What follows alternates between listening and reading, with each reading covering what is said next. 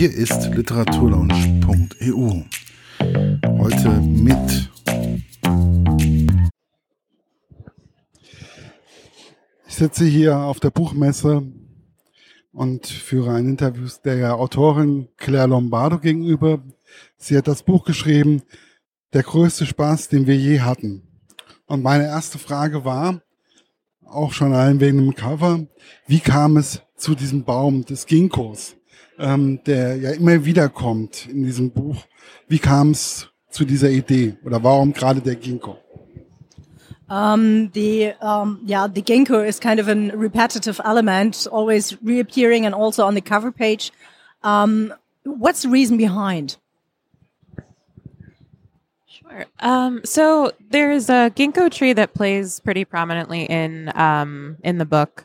Um, and I wanted to have a character in this book who wasn't human necessarily, that but was also, in a sense, a part of this family, um, sort of overseeing what was going on with them for you know in this case, multiple generations. Um, and the ginkgo tree, um, I really just chose because it's my favorite tree and they're my favorite kind of leaves. But um, upon sort of further research, they have a really interesting history and a very sort of a very long history. They've been around for centuries and centuries, but they're also very. Um, someone recently told me that there was a, a, ginkgo tree that survived Hiroshima. They were like very hardy, um, and so I sort of liked having um, this formidable thing that was not, you know, it's it's a living thing, but not not a human. Um, against the backdrop of this sort of crazy family.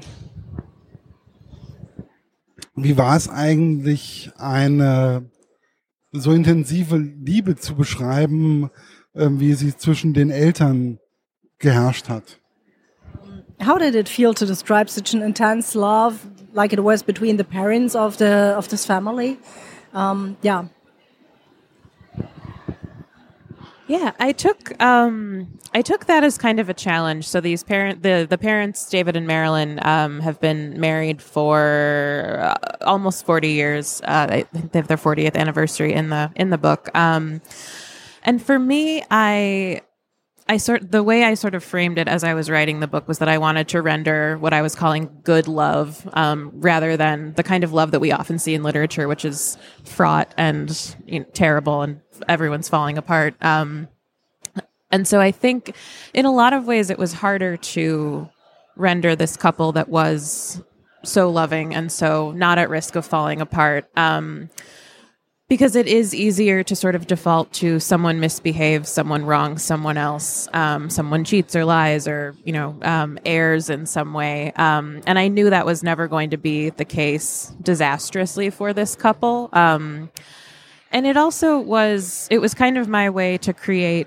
a stasis in sort of at the core um, with these chaotic women sort of circling around them their daughters um, and so uh, that was kind of my goal and then um, the more i sort of put the two characters together the easier it became to sort of render this relationship because i felt like i had a, a handle on who they were and, and how they interacted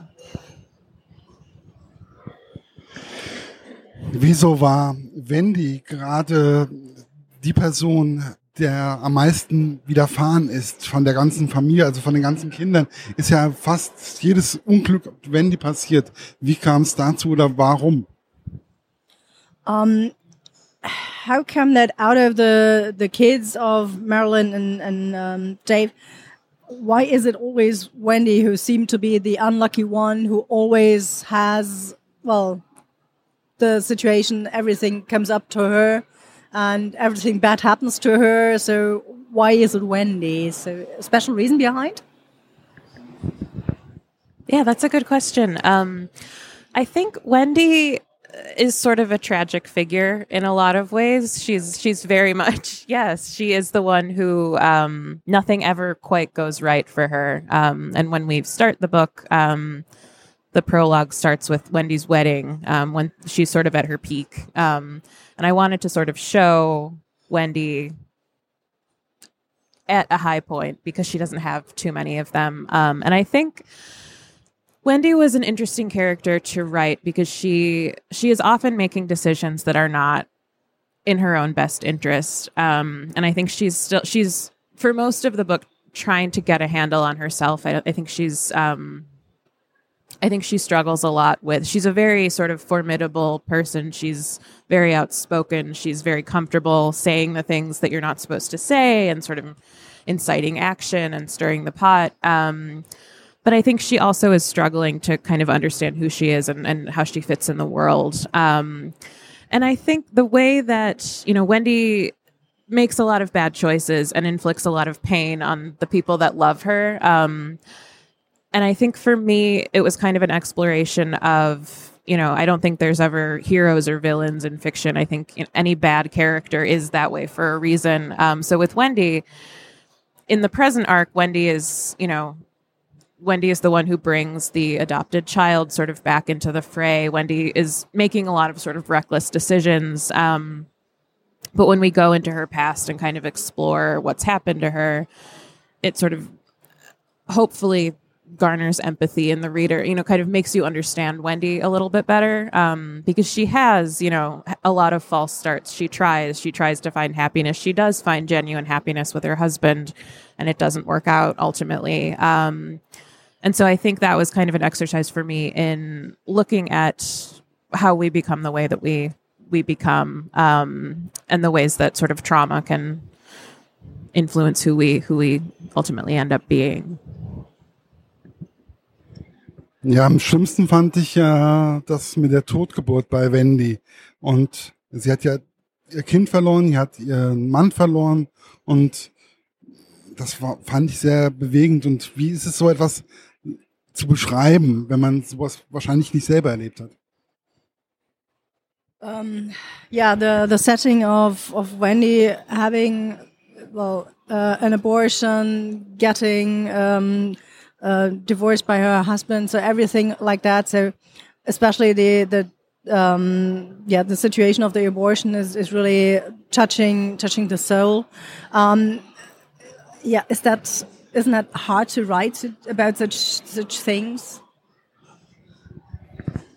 Yeah, it very much was, and I think, um, especially because I think at the point that I wrote a lot of those scenes, I had become so attached to these characters, um, and it starts to feel sort of sadistic to take these people that you've created and put them through like really like terrible ordeals. Um, and I think um, that was a challenge for me, and I think it was those were scenes that I put off writing until sort of the very end because I knew that they were going to be difficult. And in some ways, I think that's, you know, the fact that I felt emotionally attached to them, I hope made them feel more emotionally authentic because I did, um, not to sound like a crazy person, but I, I do feel like these are real people. Um, to some degree, I don't actually think they're real people, but, um, but I think, um, it was a challenge. And I think the, the, attention that I'm always sort of playing with in fiction is that mix of humor and, you know, gravitas or tragedy, you know, uh, the dark and the light. Um, and there is a lot of, you know, Wendy. Wendy is the comedic relief in this novel. Often, she's often the one who makes a bad joke at, at precisely the wrong moment. Um, and so I think uh, I wanted to contrast that with okay, here's Wendy when she's not making a joke. Here are some situations in which she would absolutely not, you know, say the the thing that makes everyone else laugh, um, which was really difficult. But I think it also, I think it was sort of an important emotional exercise for me to, in my understanding of these characters. Um, and I think once I, I got through writing those difficult scenes, I had more empathy for the the character, so was able to render her in a way that felt more more authentic. Im Gegensatz dazu gab es ja dann die Tochter Violet, die perfekte Tochter, ähm, die bei der alles gelingt an, im ersten Augenblick. Und wie, wie, wie, wie ist es mit dem Umswitchen? Also wie ist es ähm, von diesen verschiedenen Charakteren auch immer wieder das zu schreiben oder sich auch ein, reinzudenken in diese verschiedenen Charakteren? Yeah, on the contrary, or as contrasting point, there's Violet, the absolutely perfect daughter. Um, and how how's that uh, to switch between those completely different characters and yeah switching back and forth uh, while writing, or do you write one first? Or, no, I think that's impossible since they're interacting. So how does that? How do you feel switching between those? And yeah, yeah, that was something that I struggled with. Um, I think especially because I've been called a very voicey writer. Like I, you know, um, my characters have you know strong voices and i think with the four daughters they all had very similar voices at the beginning of this novel um, and I, uh, Allan Gurganus, the novelist, was a, a teacher of mine um, when I was in graduate school, and he read um, he read the, the prologue of the novel, and you know he sat me down and he said, "I think we have a problem. All of these women sound exactly the same, and they all sound exactly like you." so he and I were kind of talking about how to combat that. And I think especially with Wendy and Violet because they are so tightly wound, but they're complete opposites in a lot of ways too. I wanted them to sound very different, and their lives are very different. Um, so one sort of technical way was. Allan suggested just putting a, a couple of post-it notes over my computer with each character's name and then a few adjectives just to sort of bear in mind um, which you know, was a, a, sort of early stages technical way that I could think, okay, Violet is um, repressive and sort of prickly and not very friendly, and Wendy is sort of devil may care and um, crass and.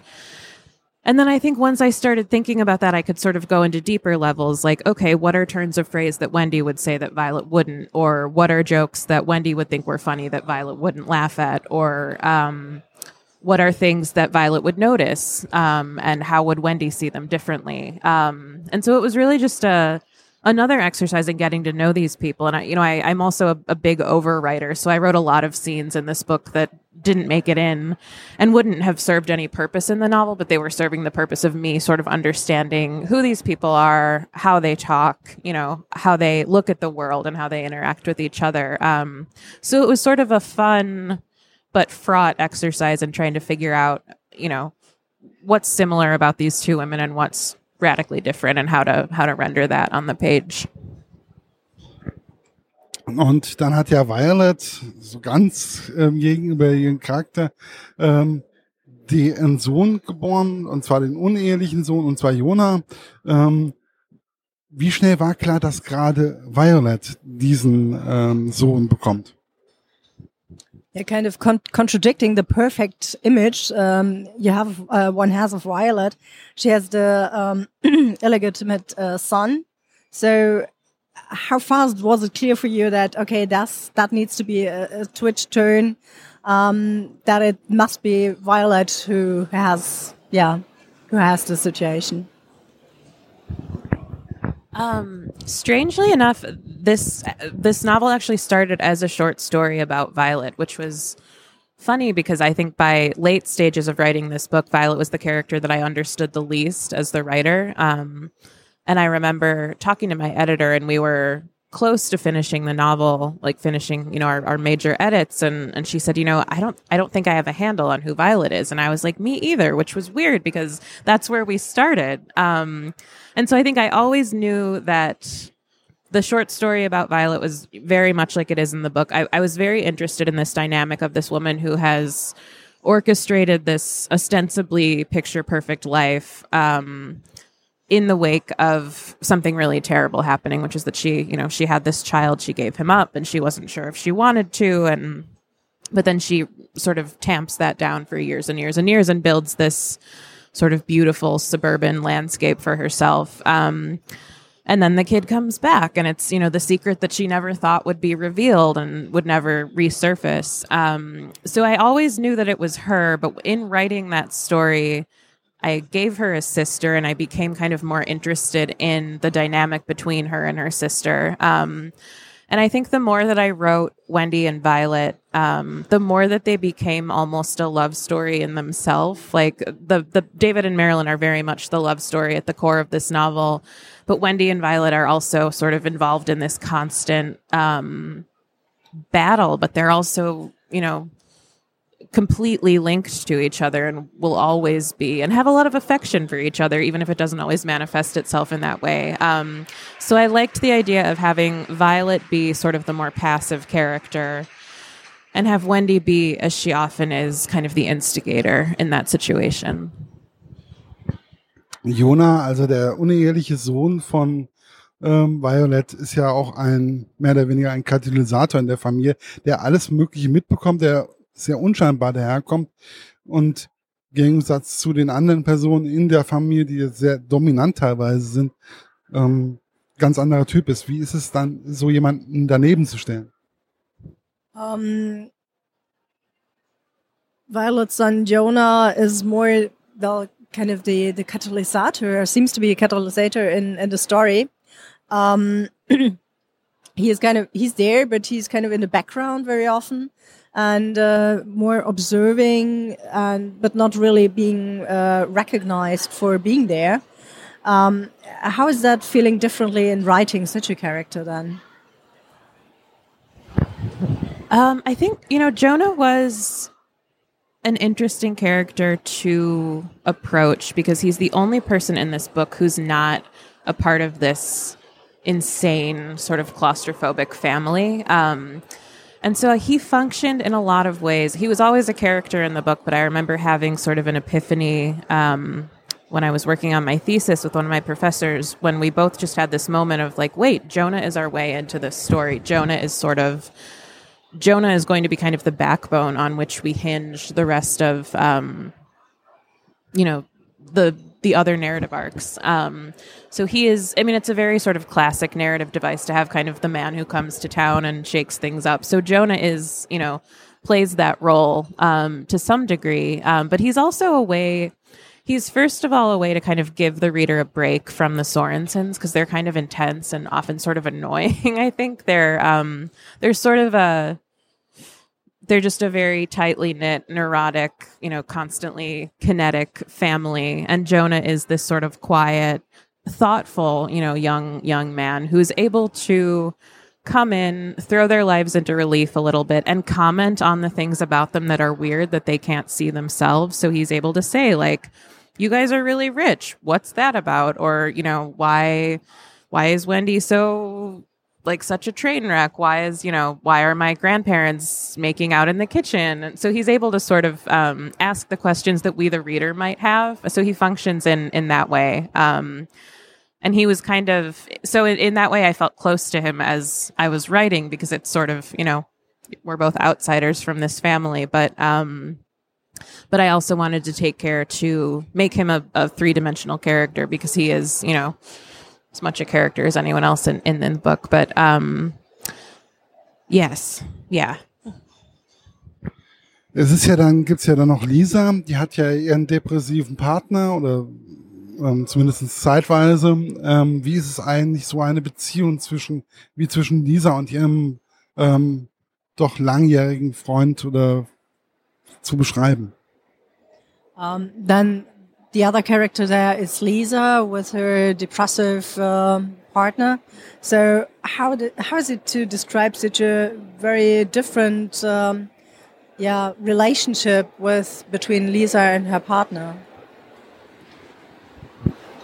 Yeah, I think um, that was another difficult relationship to render because I think um, I didn't want it to. Uh, there's, you know, the relationship between the two of them is blameless in a lot of ways. Ryan is not, you know, to blame for his mental illness. Liza is not to blame for struggling with that. Um, and so it was kind of always a, a delicate balance for me because I didn't want it to seem like, you know, it's Ryan's fault for being depressed or it's it's Liza's fault for resenting him sometimes. Um, and so that took a lot of overwriting too, just kind of thinking deeply about what it would feel like to, you know, there's a scene in the book where Liza comes home and has very good news, and Ryan is pretty much catatonic, and and how you sort of deal with um, intensely loving a person who's really really struggling, um, and and and it was such a contrast to David and Marilyn, the parents too, because they are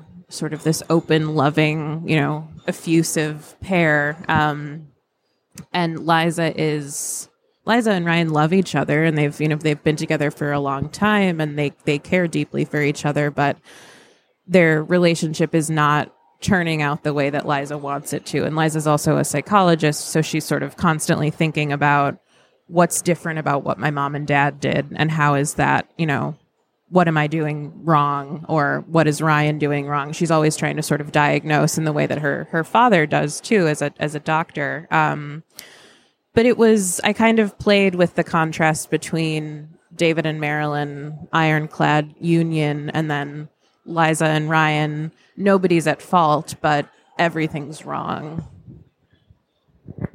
Grace zum Beispiel wird ja, ist ja das Nesthäkchen ähm, in dieser Familie und sie wird eigentlich als die, also sie ist relativ erfolgreich, so sehen sie erstmal ihre Eltern. Wie klar war ihnen eigentlich, dass Grace nicht unbedingt so erfolgreich ist, wie ihre Familie teilweise denkt? So then the youngest one, Grace, um, so she appears to be the successful person, but in the end, she's not really. Um, so was it clear right from the beginning that uh, she will turn out that way, or did that develop along writing? Yeah, I think Grace was always sort of a mess. I think from from early drafts of this book, um, and not a mess. Like I think I think the situation Grace is in is relatable to a lot of people. I guess in the millennial generation, um, in that way that you sort of go through the motions you do what you're supposed to do but you're also there's a lot of expectation you're supposed to know exactly what you want from your life when you're 19 or 20 and i don't know anyone that's like that authentically um, but grace is sort of you know going down the path and she's the kid that her parents have never had to worry about because she always does the right thing um, and then none of it works out. Um, and I think that's a situation that I mean all of us find ourselves in in in, in some capacity. Um, but I did kind of want to explore what it looked like to and I've been that person. I've been the person who thinks, you know, I should pursue this career and therefore I will and then found myself miserable. Um, and I think with Grace, she does what a lot of, you know, people who like to read and talk do, which is go to law school or try to go to law school um, without really thinking about whether she wants to or not. It just sounds good. Um, and she's able to pinpoint her sisters in this way of okay violet was a lawyer liza's a you know psychologist wendy married rich. Like they've all sort of made these ironclad decisions. And meanwhile grace is just sort of a floating body. Um, and i think i i'm interested in that because it's something again that i've gone through that i see a lot of young people going through. I see my students going through that where they're you know they think at, at 21 they have to know what their career path is, and I think that's insane. Um, and so I uh, I wanted to put Grace in a situation that I, I see a lot in in my life. Was teilweise ja schon angesprochen worden ist, aber wie schwierig ist es, so eine komplexe Geschichte auch rund zu bekommen, so dass es wirklich unwahrscheinlich gut lesenswert ist, also lesbar ist, wie viel Arbeit steckt da dahinter? Um, it was kind of already mentioned several times, uh, yeah, in the at the fringe. But how difficult is it really to get so many um, elements together, such a family together, so that you've got a round story and everything fits into each other? So, yeah. It was really hard. It took a lot of drafting and a lot of um, anguish. Um, I I think I this novel has taken the the core of the novel and the you know the cast of characters has always been the same, but it's changed shape so many times. Um, and it has been it was a sort of a constant battle to balance the present arc and the past. Um, and I tried every which way. It used to be not at all chronological. Um, there used to not be a present arc, and I remember one draft that was literally just 600 pages of vignettes in no particular order, and I thought that was a good idea for some reason. Like it probably was like misery to read. Um, but I think I, the way that I sort of mathematically approached the book when I finally felt like I had a handle on okay, here's the present arc and here's what I need to happen in the past. Is I, I do storyboards in my office, so I have an entire wall of my office that I just do post-it notes, and I have um, a color per character and a post-it note per scene. And so for every scene, I have to justify what is this doing to advance the narrative and what is it doing to advance the emotional arc of the characters. Um, and then I lay it out, and you're sort of able to see visually, like, okay, I planted this thing on a pink post it back here.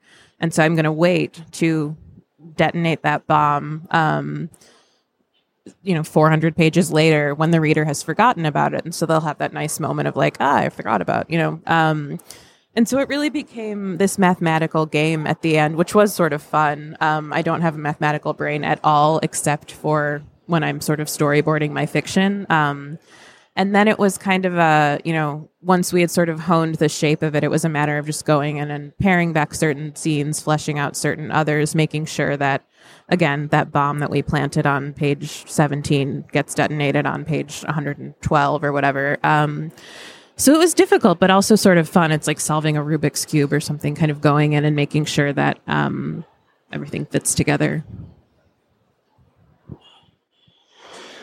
Was mir am Anfang sehr schwierig gefallen ist, ähm, war, dass immer wieder verschiedene Personen, ähm, die Personen immer wieder geswitcht haben. Ähm, bis ich mich erstmal daran gewöhnt habe. Wie schwierig war es, das zu schreiben? Die Person, sie, sie switcht immer wieder zwischen den Personen hin und her.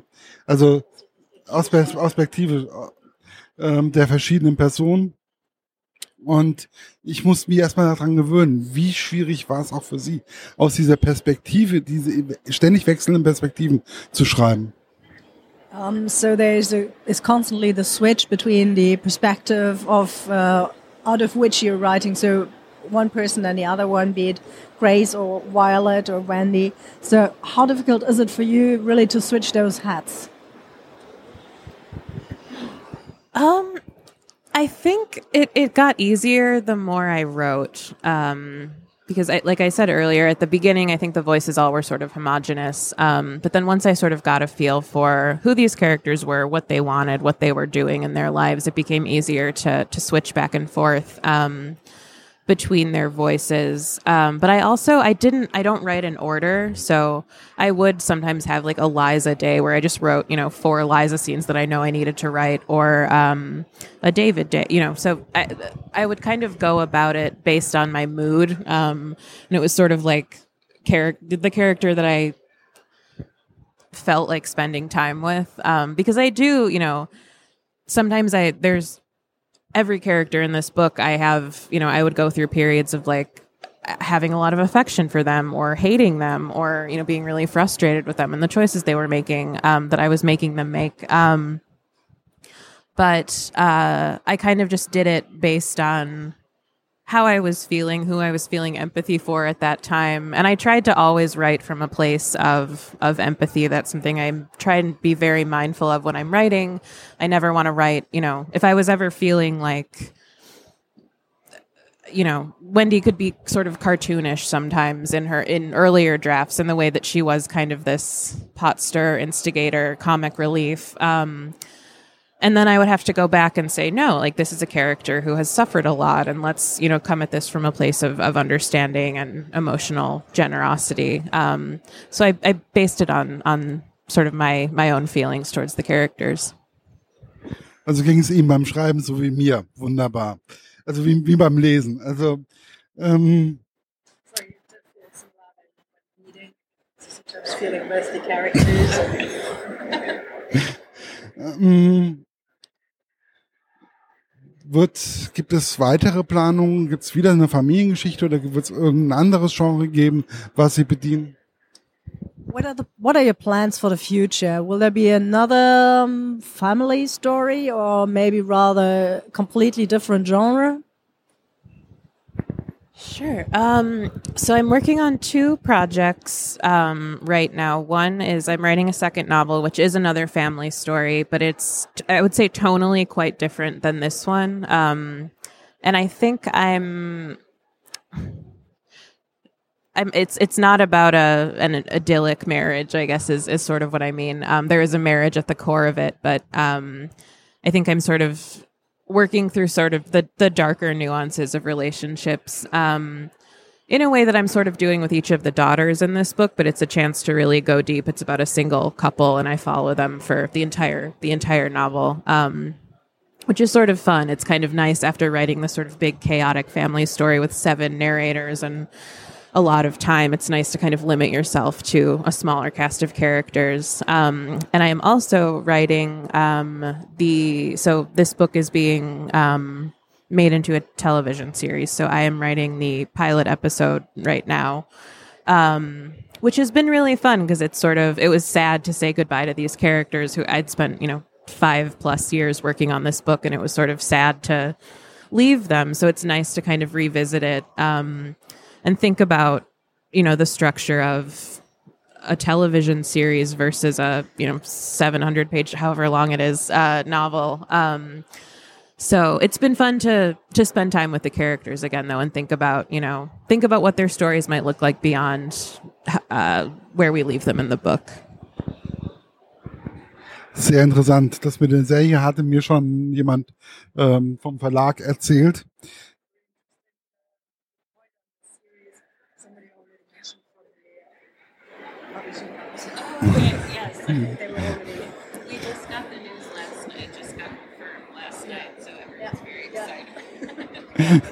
Oh yes.